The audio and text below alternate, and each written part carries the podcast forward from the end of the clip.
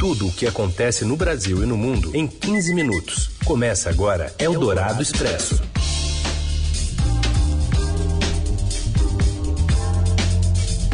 Olá, boa tarde, bem-vindos. Está começando por aqui uma edição novinha em Folha do Eldorado Expresso. Aqui pela Rádio dos Melhores Ouvintes, você já sabe, nesse horário tem um resumo né, do que de mais importante está acontecendo nesta quinta-feira. Não estou só, Carolina Ercolim, mas também Heisen Abac comigo. Tudo bem, Heisen? Tudo bem. Boa tarde, Carol e ouvintes que estão com a gente no FM 107,3 da Eldorado, no nosso aplicativo, também no radioeldorado.com.br e um alô para você que nos ouve em podcast em qualquer horário. Vamos aos destaques deste 18 de agosto. Mais de 30 deputados brancos se declaram pardos para receber mais recursos do fundo eleitoral em busca de um novo mandato. Empresários bolsonaristas acusados de defender golpe em um grupo de WhatsApp são alvo de pedido de investigação no Supremo. E ainda o leilão para a concessão de Congonhas e outros aeroportos e uma marca de sorvete retirada do mercado pela Anvisa. É o Dourado Expresso. Tudo o que acontece no Brasil e no mundo em 15 minutos. Mais de 30 deputados mudaram de cor para disputar a eleição deste ano. O repórter Daniel Vetterman tem detalhes. Oi, Daniel. Olá, Carol. Olá, Heisen. 33 deputados candidatos à reeleição mudaram a declaração de cor ou raça ao registrar as candidaturas neste ano. Em 2018, esses candidatos se declararam brancos e agora, em 2022, disseram à Justiça Eleitoral serem pardos. E a mudança tem um efeito prático na distribuição dos recursos.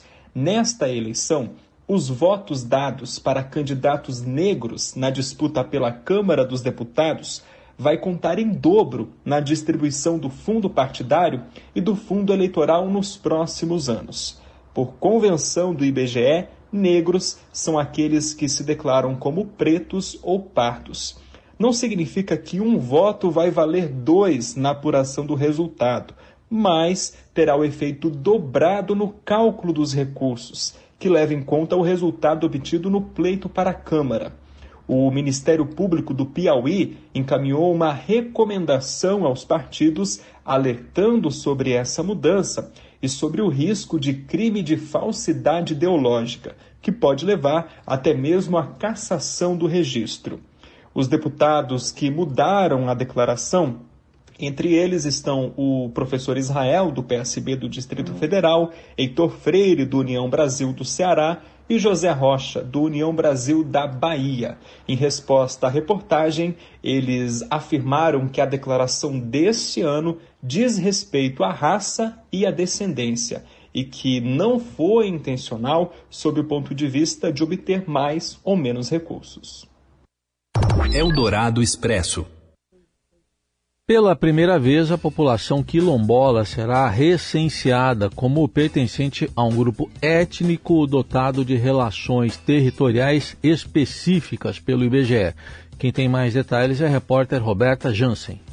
O Instituto Brasileiro de Geografia e Estatística, IBGE, começou na última quarta-feira o recenseamento nas comunidades quilombolas do Brasil. É a primeira vez que essa população é recenseada como pertencente a um grupo étnico dotado de relações territoriais específicas com presunção de ancestralidade negra relacionada à resistência à opressão historicamente sofrida. O principal objetivo desse levantamento é determinar quantos são, onde estão e como vivem os quilombolas em território nacional. Um pré-levantamento feito pelo próprio IBGE identificou pelo menos 5.972 comunidades quilombolas em todo o Brasil. Não há, porém, estimativa do número de pessoas que vivem nesses locais. Nessas áreas mapeadas, os recenseadores vão abrir o questionário com a pergunta: Você se considera quilombola? Em seguida, caso a resposta seja positiva, perguntarão: qual o nome da sua comunidade. Os pesquisadores dispõem de uma extensa lista de comunidades, mas se outros nomes forem referidos nessas áreas, eles terão também registrados. A população que vive nessas comunidades previamente mapeadas já havia sido recenseada outras vezes, nunca porém como quilombola. Por isso, será a primeira vez que será possível identificar quem são e em que condições vivem os descendentes de escravizados. A pergunta: você se considera quilombola? não faz parte do questionário questionário padrão do Censo 2022 aplicado em todo o Brasil. Ela surge apenas no questionário das áreas pré-mapeadas. Essa foi a saída metodológica encontrada pelos especialistas. O termo não é de amplo conhecimento da população em geral. Poderia travar a entrevista, atrasar o recenseamento ou mesmo gerar informações incorretas. Entretanto, se alguém fora dos territórios mapeados se declarar espontaneamente quilombola, essa informação será registrada com estimativa de subnumeração. Eldorado Expresso. Deputados do Centrão vêm escondendo o partido, por outro lado, né? Em perfis nas redes sociais. Mais uma investigação do repórter do Estadão e da reportagem, né? Do Estadão, Lauriberto Pompeu. Oi, Lauriberto.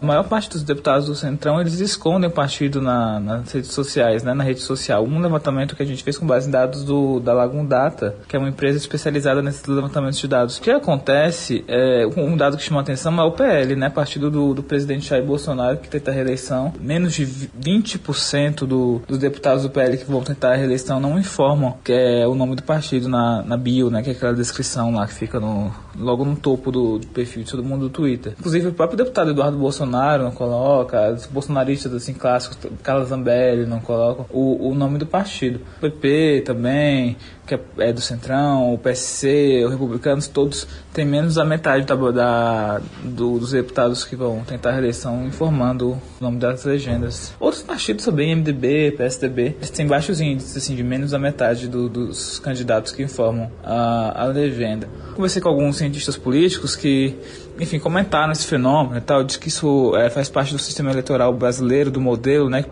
privilegia um modelo mais personalístico e tal, e que para os candidatos não é interessante colocar os partidos, informar os partidos, até porque muitos deles não têm identidades ideológicas, não têm identidades programáticas. Eldorado Expresso.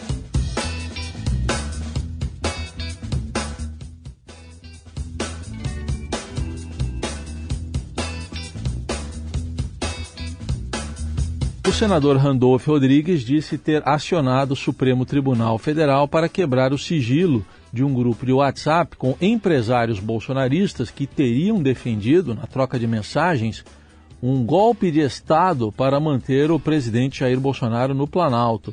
O parlamentar defende que os autores das mensagens sejam presos se necessário e escreveu: a democracia não pode tolerar a convivência com quem quer sabotá-la. Foi o argumento de Randolph Rodrigues.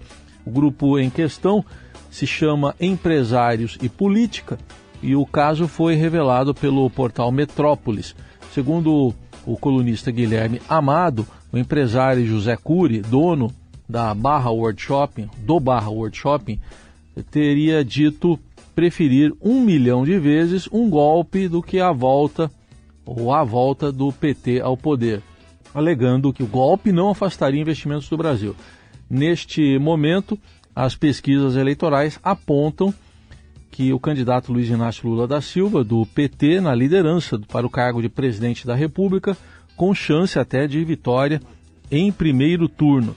De acordo com o portal, o grupo também tem Luciano Hang, dono das lojas Avan, Afrânio Barreira, do grupo Coco Bambu, Marco Aurélio Raimundo, da, da, da Mormai, e também entre outros empresários.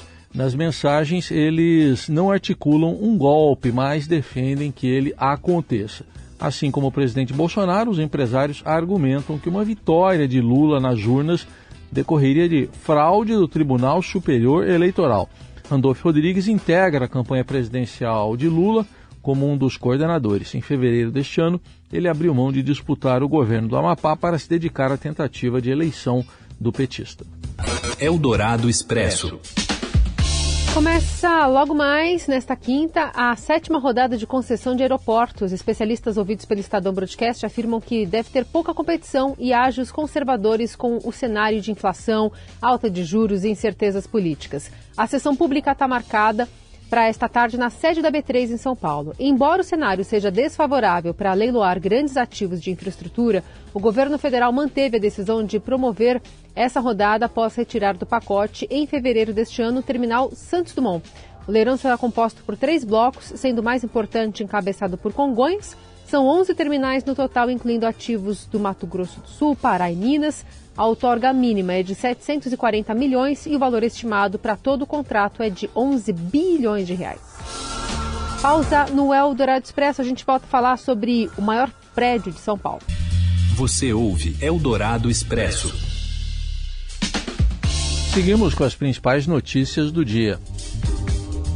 Agora, para falar de um gigante no tamanho e no potencial, o repórter Leão Ferrari traz informações sobre o novo prédio mais alto de São Paulo. Oi, oi, Leão.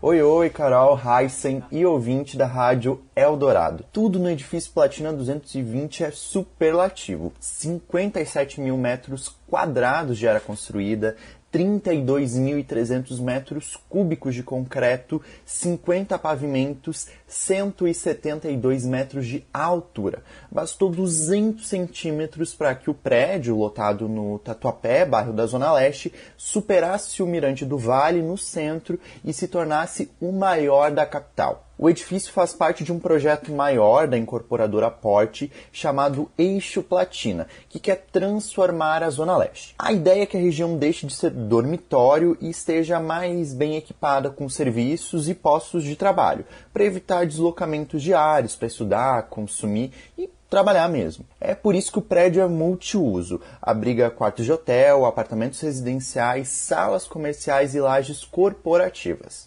prestes a ser inaugurado um novo maior prédio de, de São Paulo. É uma das marcas, segundo urbanistas, de uma nova fase de verticalização no Tatuapé. Essa nova fase é marcada pelo uso misto, empreendimentos que mesclam unidades residenciais, comerciais e corporativas. Os especialistas veem a possibilidade do surgimento de uma nova centralidade terciária na cidade, mas temem um êxodo da população mais pobre com a valorização imobiliária.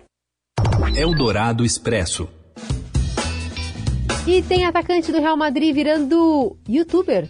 É isso mesmo? Fala, Morelli.